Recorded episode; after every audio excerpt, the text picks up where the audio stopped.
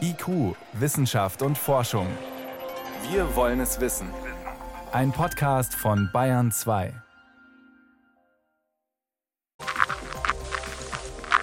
Dieses leise Knirschen da, haben Sie es gehört? Das war keine Funkstörung, sondern dieses Geräusch machen Käfer beim Kauen. Nochmal vielleicht? Die schmatzen doch hörbar. Über einen Lauschangriff zur Schädlingsbekämpfung geht's am Ende der Sendung. Vorher reden wir über einen erdähnlichen Exoplaneten und warum der so spannend ist. Und über womöglich gefährliche KI im Auto. Schön, dass Sie dabei sind.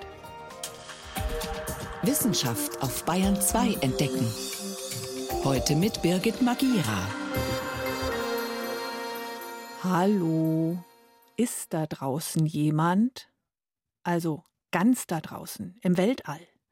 Oder sind wir Menschen ganz allein im Universum? Das ist eine der spannendsten Fragen überhaupt. Und die Freude ist schon groß für Astrophysiker, wenn man mal wieder einen Planeten entdeckt, auf dem Leben zumindest theoretisch möglich wäre. K218b ist so ein Kandidat. Diesen Exoplaneten, also Planeten außerhalb unseres Sonnensystems, kennt man schon länger. Aber erst jetzt kam raus, da gibt's Wasser. Und die Temperaturen stimmen auch. Till Birnstiel ist Professor für theoretische Astrophysik an der Münchner Ludwig-Maximilian-Universität und hat uns vor der Sendung ein paar Fragen dazu beantwortet. Zum Beispiel, ob diese Wasserentdeckung auf K218b zu Recht als Durchbruch bei der Suche nach außerirdischem Leben gefeiert wird. Also ich würde eher sagen, das ist vielleicht ein Meilenstein, aber einer von vielen.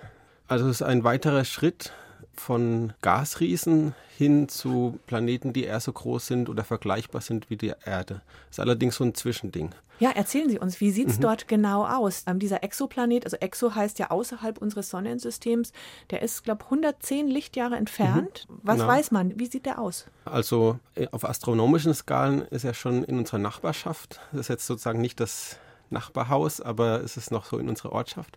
Genaues kann man da noch nicht sagen, weil man den Planeten nicht direkt sieht, sondern man sieht nur das Licht, äh, einen Bruchteil vom Licht, das durch die Atmosphäre des Planeten äh, tritt. Und das kann man eben so wie einen Regenbogen aufspalten und dann schauen, was für Fingerabdrücke von gewissen Gasen sind dort. Und das haben diese Forscher eben gemacht und eben gesehen, dass dort der spektroskopische Fingerabdruck von Wasser zu sehen ist. Das heißt, es gibt offensichtlich Wasserdampf in der Atmosphäre des Planeten.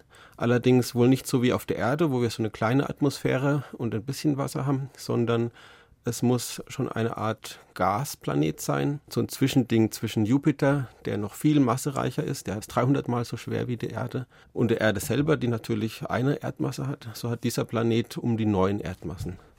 Warum nennt man solche Gebilde auch Supererde? Das wird einfach an der Masse festgemacht. Es sind für Planeten dieser Masse zwei Namen ähm, unterwegs. Das eine ist die Supererde. Das sagt man einfach, weil er schwerer ist als die Erde. Aber andere nennen diesen Massenbereich auch Mini-Neptun, weil er eben nicht so massereich ist wie Neptun. Und deswegen weiß man nicht genau, ist es jetzt wirklich eine kleine Version von Neptun, von einem Eisriesen, mit einer sehr schweren Atmosphäre oder ist es sowas wie die Erde, also ein Gesteinsplanet mit einer winzigen Atmosphäre oben drüber? Und wenn ich Sie richtig verstanden habe, kann man den Planeten auch gar nicht direkt anschauen, sondern nur indirekt, oder? Ja, also was man sich dabei anschaut, ist der Planet, wenn er also im Stern vorbeizieht, dann ist er sozusagen im Weg zwischen uns und dem Stern und deckt also ein bisschen von der Sternoberfläche scheinbar ab. Und dadurch wird eben das Licht, das man einfängt von dem Stern, ein kleines bisschen dunkler. Diese Unternehmung ist ein bisschen wie wenn man ins Flutlicht schaut und möchte eine Fliege sehen, die da gerade vorbeizieht. Aber dadurch, dass der Planet ein bisschen das Licht ab und zu abdeckt, wenn er in Transit geht, dann kann man das doch nachweisen, dass dort etwas ist. Und man kann etwas über die Größe lernen. Und wenn man das Licht, das auch noch durch die Atmosphäre des Planeten hindurchgeht, spektral aufdröselt, wie bei einem Regenbogen, dann kann man eben auch nach den verschiedenen Fingerabdrücken von Gasen suchen. Und in diesem Fall wurde eben Wasserdampf entdeckt. Bei solchen erdähnlichen Planeten haben wir Laien immer schnell das Bild im Kopf, ui, da haben wir eine Ersatzerde, falls hier mal wirklich alles kaputt geht, dann können wir umziehen. Oder auch, ach, dann springen da doch nicht die Marsmännchen, aber die Exoplanetenmännchen rum. Beides sind wahrscheinlich Fantasiegebilde, oder? Nee, das, was früher Science Fiction war, ist heute in den Fokus der Wissenschaft gerückt. Man sucht schon Möglichkeiten, um nachzuweisen, ob irgendwo Leben existiert, aber da sind es noch einige Schritte hin. Wie groß ist denn die Wahrscheinlichkeit, dass da draußen intelligentes Leben ist und dass wir das mit unseren begrenzten Mitteln eben auch aufspüren? Also das kann noch niemand beantworten, weil da noch ein paar unsichere Faktoren drin sind, die wir nicht kennen. Aber wir werden immer besser. Zum Beispiel wusste man früher nicht, wie häufig Exoplaneten überhaupt sind, ob es überhaupt andere Planeten gibt. Mittlerweile kennt man Tausende und man kann damit schon Statistik betreiben und stellt eben fest, dass wahrscheinlich zwischen 25 Prozent aller Sterne einen Planet in dieser Erde, Supererdengröße haben sollte. Das heißt, es gibt sehr viele davon und dadurch ist die Chance auch deutlich größer, irgendwann mal vielleicht einzufinden, wo noch andere Eigenschaften passen und sich dann irgendwann Leben entwickelt hat. Auf K218b, einem Exoplaneten weit von uns entfernt, gibt es Wasser. Einordnungen zu dieser aktuellen Entdeckung kamen von Till Birnstiel, Astrophysiker an der LMU München. Danke, dass Sie da waren. Danke auch.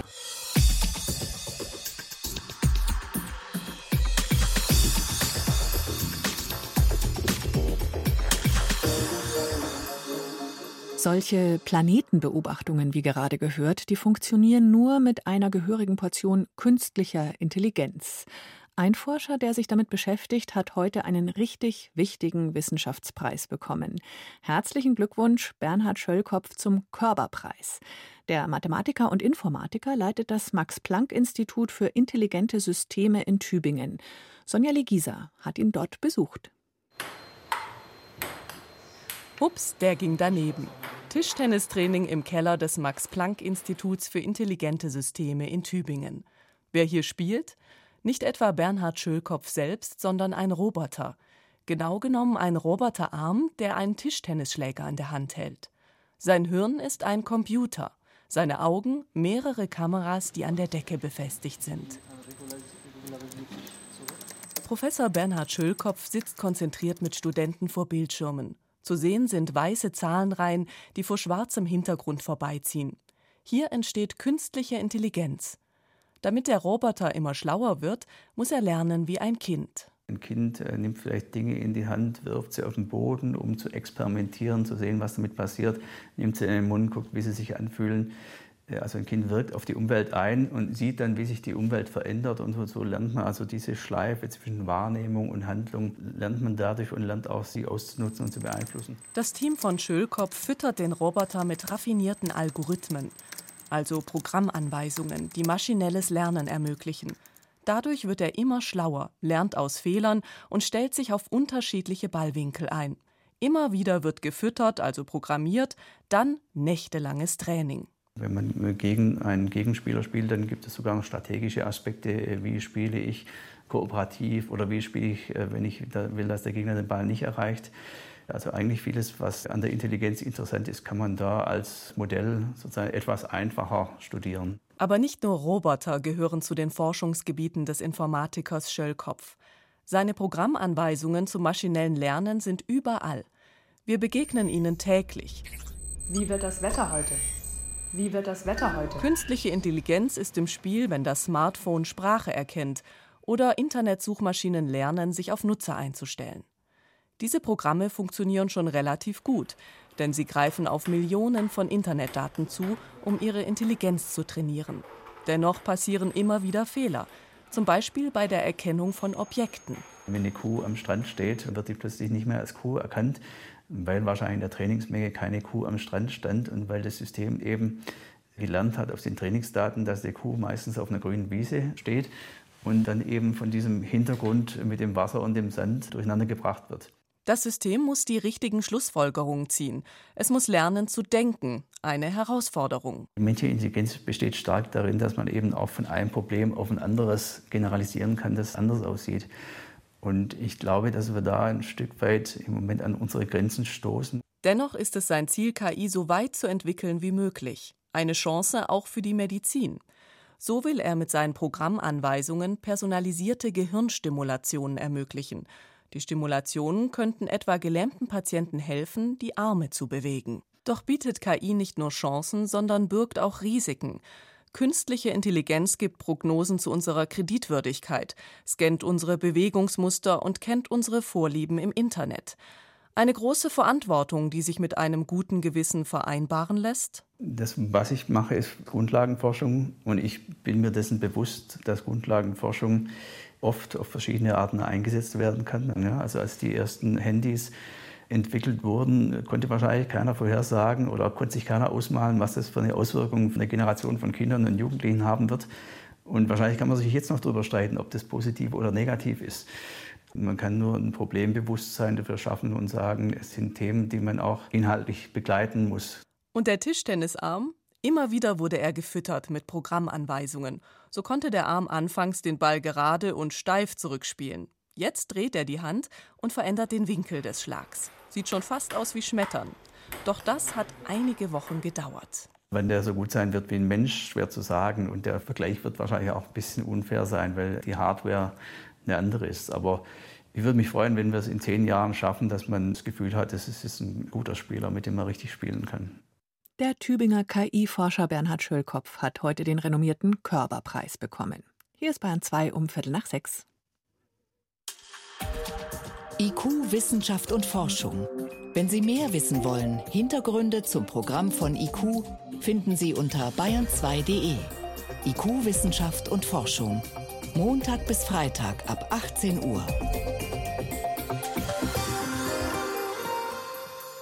Künstliche oder Maschinenintelligenz spielt mittlerweile in so vielen Bereichen eine immer wichtigere Rolle, gerade gehört, auch beim autonomen Fahren.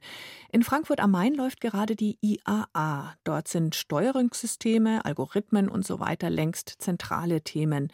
Mein Kollege Peter Welchering hat sich auf der IAA mit Ingenieuren unterhalten und da ging es immer auch um die Fehleranfälligkeit dieser KI. Peter, was genau macht den Fachleuten Sorge? Also Sorgen macht ihnen vor allen Dingen fehlerhafte Software oder falsche Entscheidungen der Software, die das autonome Auto steuern soll. Da wurde etwa ein Fall diskutiert, ein selbstfahrendes Auto ist in den Lieferwagen gefahren.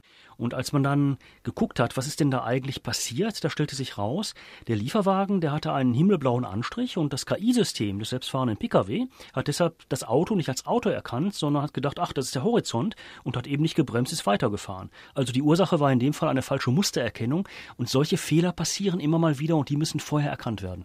Ja, da hat die KI schlecht gelernt. Wie kann man solche Bugs denn erkennen, bevor eben der Unfall passiert? Ja, da gibt es zwei Methoden. Zum einen müssen die Entscheidungen des Systems, der neuronalen Netze, die da eingesetzt werden, ständig von einem Kontrollsystem gegengecheckt werden und das muss dann auch sagen, okay, da hast du falsch gelernt. Und zweitens müssen die Entscheidungen des KI-Systems dann auch transparent gehalten werden.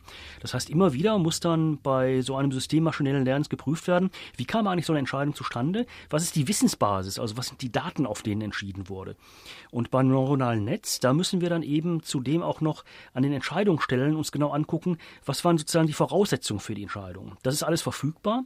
Das muss eben nur kontinuierlich eingesetzt werden. Und da gab es in der Branche eben sehr viel Misstrauen. Das hat man auf der IAA deutlich gespürt. Da war etwas zu hören, naja, wenn da mal nicht bei dieser Art der Überprüfung und der Kontrolle nach dem Dieselskandal der KI-Betrug folgt. Und das ist so eine Redewendung, die hat schon für Aufsehen gesorgt. KI-Betrug, das klingt jetzt so absichtsvoll, das klingt eher nach Schlamperei und falscher Sparsamkeit. Ja, beides. Also da werden zwei Punkte diskutiert. Zum einen, was die falsche Sparsamkeit angeht, da geht es um Trainingsdaten, mit denen eben diese neuronalen Netze für selbstfahrende Auto trainiert werden müssen. Und da ist die Frage, woher kommen die? Weil Hersteller in Realsituationen gewonnene Daten eben teurer einkaufen als Daten, die aus Simulationen stammen, nehmen sie lieber Daten aus Simulationen. Aber die Daten aus dem Realbetrieb, die sind wichtiger. Und der zweite Punkt, die neuronalen Netze für die Fahrsysteme, auch für die Assistenzsysteme, die sollen eben ständig von solchen Kontrollsystemen überwacht werden. Aber auf den Teststrecken, da ist schon mal das ein oder andere Kontrollsystem abgeschaltet worden. Also zum Beispiel auf einer Teststrecke, die gerade ausgeht, ohne Gegenverkehr oder bei guter Witterung, da muss das System nicht lernen. Aber warum schaltet man es dann gleich ab? Man kann es doch im Hintergrund weiterlaufen lassen. Ja, aber die brauchen Strom. Und jede Rechenleistung kostet viel Strom und das geht bei den Elektroautos einfach zulasten der Reichweite. Hängt natürlich immer so ein bisschen von der jeweiligen Hardware, die da verbaut wurde, ab und von der Komplexität des Betriebssystems. Aber man kann so ungefähr davon ausgehen, ein Drittel der Batterieleistung kann in diese Kontrollsysteme fließen. Die meisten in Frankfurt gezeigten Elektroautos, die haben eine Reichweite so um die 300 Kilometer. Das heißt, beim Einbau solcher Kontrollsysteme würde das um 100 Kilometer sinken. Und das sind ungefähr auch die Werte, die in Versuchsfahrzeugen bestätigt wurden. Gibt es schon Ideen, Lösungsansätze, wie man so ein unerwünschtes Abschalten der Kontrollsysteme verhindern kann? Die Ingenieure fordern da einfach mehr Kontrolle. Also ein Vorschlag lautet etwa, Elektroautos müssen ja auch regelmäßig in die Inspektion, die müssen vom TÜV überprüft werden. Und dann könnte man doch bei diesen Inspektionen oder TÜV-Überprüfungen auch gleich die Logfiles der Kontrollsysteme mitprüfen, weil dann wird so eine Abschaltung ja auffallen. Oder ein anderer Vorschlag, der sieht vor, dass in ganz unregelmäßigen Abständen von den Kontrollsystemen dann ein Statusbericht an eine unabhängige Überwachungsstelle gefunkt werden müsse. Jetzt sitzen wir noch lange nicht in selbstfahrenden Autos auf der Straße. Ist das Ganze eher eine akademische Diskussion unter Fachleuten auf der IAA oder müssen wir uns als potenzielle Fahrerinnen oder Mitfahrerinnen da schon Sorgen machen? Also wir sollten uns auf alle Fälle Sorgen machen, wenn Kraftfahrzeugingenieure das auf einer Messe so ansprechen, dann haben die Indizien dafür. Und dann war das eine ganz klare Warnung an die Automobilhersteller, helft mit uns zusammen, solche Entwicklungen zu verhindern. Wir wollen, dass diese Kontrollsysteme nicht abgeschaltet werden. Das müssen wir kontrollieren. Und das müssen wir Verbraucher dann eben auch den Automobilherstellern sagen. Maschinenintelligenz in selbstfahrenden Autos macht im Moment noch viele Fehler, die es zu beheben gilt. Erklärungen waren das von meinem Kollegen Peter Welchering. Vielen Dank. Gerne. Bayern 2. Wissenschaft schnell erzählt. Heute von Priska Straub. Und mhm. an der amerikanischen Elite-Universität Harvard ja. sind in der Nacht die Ig Nobelpreise 2019 verliehen ja. worden. Genau, das sind, die werden so für schräge Forschung, ne? werden die verliehen, so eine Art Anti-Nobelpreise und da geht es auch nicht sehr ehrwürdig zu. Ja, sie werden immer ein paar Wochen vor den richtigen Nobelpreisen verliehen und da steht natürlich der Spaß im Vordergrund. Also es segeln, segeln Papierflieger, man schreit im Publikum, schneidet Grimassen. Sowas. Ja, das klingt schon sehr unterhaltsam alles. Wobei man nicht unterschätzen darf, diese Ig Nobelpreise, die sind begehrt unter Wissenschaftlern. Häufig haben nämlich selbst absurde und kuriose Ergebnisse einen Erkenntniswert, wenn man genauer hinsieht. Und was war dieses Jahr dabei? Zwei Franzosen wurden zum Beispiel ausgezeichnet für ihre Studie an Briefträgern und Busfahrern. Und die Messergebnisse, dass bei Männern der linke Hoden fast immer wärmer ist als der rechte. Und ein anderes Beispiel, eine Untersuchung wurde prämiert, wie es dem australischen Wombat gelingt, würfelförmigen da, Kot da auszuscheiden. Wir, ja, da haben wir drüber berichtet. Genau. Das war Biologen ja lange ein Rätsel, wie dieser Klötzchenkot zustande kommt. Jetzt hat man sich die Darmwände ange angesehen. Die sind teils elastisch und teils relativ starr. Und das zusammen ergibt dann diese ungewöhnliche Form. Und der Vorteil der der Kot ist gut stapelbar und das tun die Wombats auch, um ihr Revier abzustecken. Hohe Würfeltürme machen großen Eindruck. Ja, sehen Sie, und schon wird es interessant mit den Ig Nobelpreisen. Was die Forschung heute außerdem beschäftigt hat, Neonicotinoide und Zugvögel. Die kennt man eher im Zusammenhang mit den Bienen. Ja, als Spritzmittel, starkes Nervengift und winzige Mengen reichen aus, um das Orientierungsvermögen von Insekten zu stören. Bienen zum Beispiel, die finden dann nicht mehr nach Hause. Und jetzt hat man herausgefunden, dass Neonicotinoide Zugvögeln den Appetit verderben, ganz buchstäblich. Wenn sie in Kontakt kommen mit dem Gift über Samen oder über Wasser, dann essen sie weniger, werden nachweisbar dünner und fliegen dann auf ihrer Route zunächst einmal nicht mehr weiter. Ja, weil sie einfach nicht Energie genug haben für die lange Reise. Das, und genau, das bedeutet eben auch, was man lange nicht wahrhaben wollte. Das umstrittene Insektizid bringt eben nicht nur kleine Insekten in Gefahr, sondern auch größere Wirbeltiere. Hm.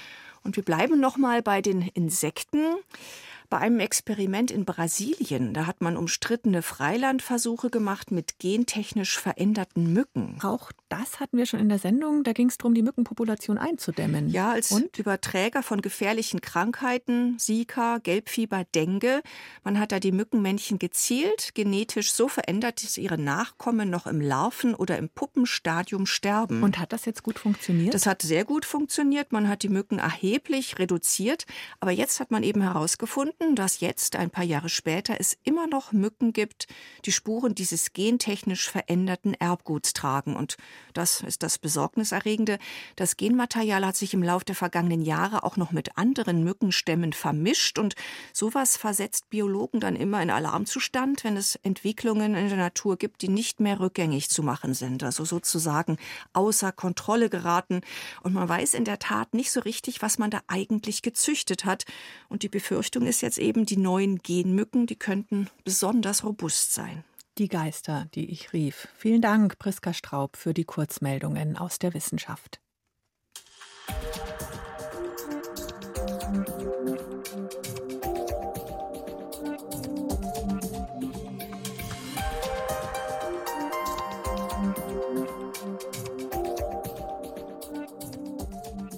Haben Mitte September. In der Landwirtschaft ist der Großteil der Erntearbeit getan. Das Getreide ist in den Silos. Man könnte sich also entspannen. Wären da nicht Getreidemotten, Kornkäfer und Co., sogenannte Vorratsschädlinge, die nicht über die wachsende Pflanze auf dem Feld herfallen, sondern über die Körner im Lager.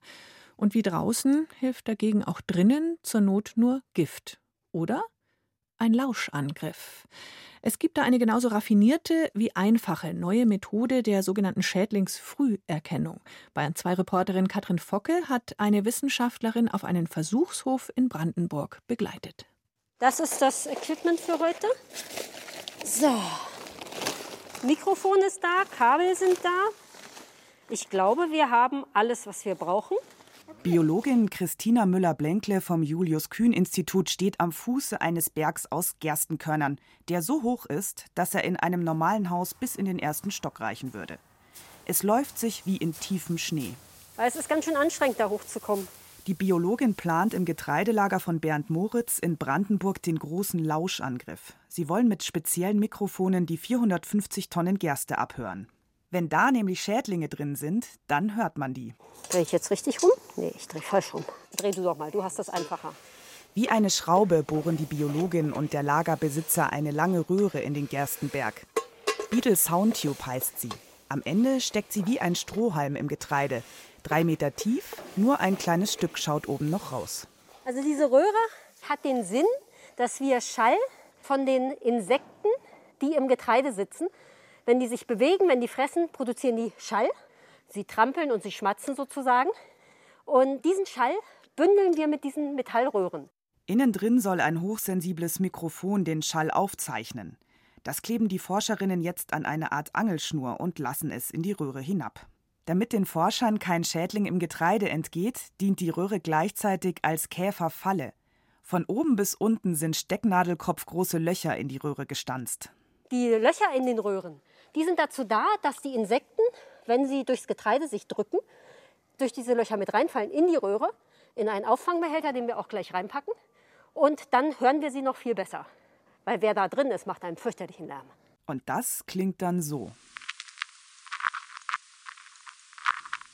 Die Aufnahmen stammen von einem Test aus dem letzten Jahr. Die Idee so eines Lauschangriffs wenn das System solche Knabber- und Kriechgeräusche aufzeichnet, können die Forscherinnen und Landwirte sofort reagieren und Nützlinge, also die Gegenspieler der Kornkäfer, losschicken.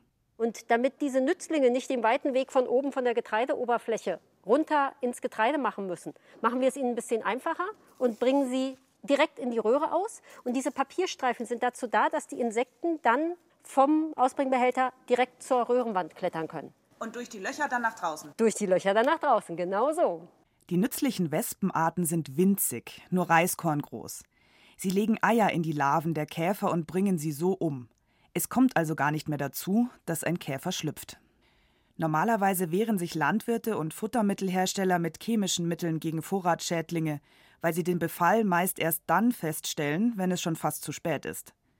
Die Forscher hoffen, mit dem Lauschangriff wertvolle Zeit zu gewinnen und dass die Nützlinge ausreichen, um die Käferplage loszuwerden. Vor allem für Biobauern wie Nikolaus Kusenberg, der einen Betrieb ein paar Kilometer weiter hat, ist es ein Riesenfortschritt, Käfer im Getreide so früh erkennen und biologisch bekämpfen zu können. Er hat das System im letzten Jahr schon erfolgreich getestet. Es ist sehr schön, sowas zu haben, einfach so eine Früherkennung, weil es einfach eine Problematik ist, gerade im letzten Jahr durch die hohen Temperaturen, auch gerade über den Winter die dann da auch den Käfern sozusagen immer noch Möglichkeit der Vermehrung bieten. Der Beetle Soundtube ist im zweiten von fünf Projektjahren. Bisher sind die Prototypen bei vier Landwirten installiert. Nach der Versuchszeit sollen die Tubes im Fachhandel zu kaufen sein. Und diesen wissenschaftlichen Lauschangriff sehen können Sie morgen Abend im BR Fernsehen in Gut zu wissen um 19 Uhr, wenn Sie mögen. Ich stelle mir ja gerade zwei Käfer im Getreideberg vor, so nach dem Motto: St Kurt, ich glaube, wir werden abgehört. Das war IQ Wissenschaft und Forschung mit Birgit Magira.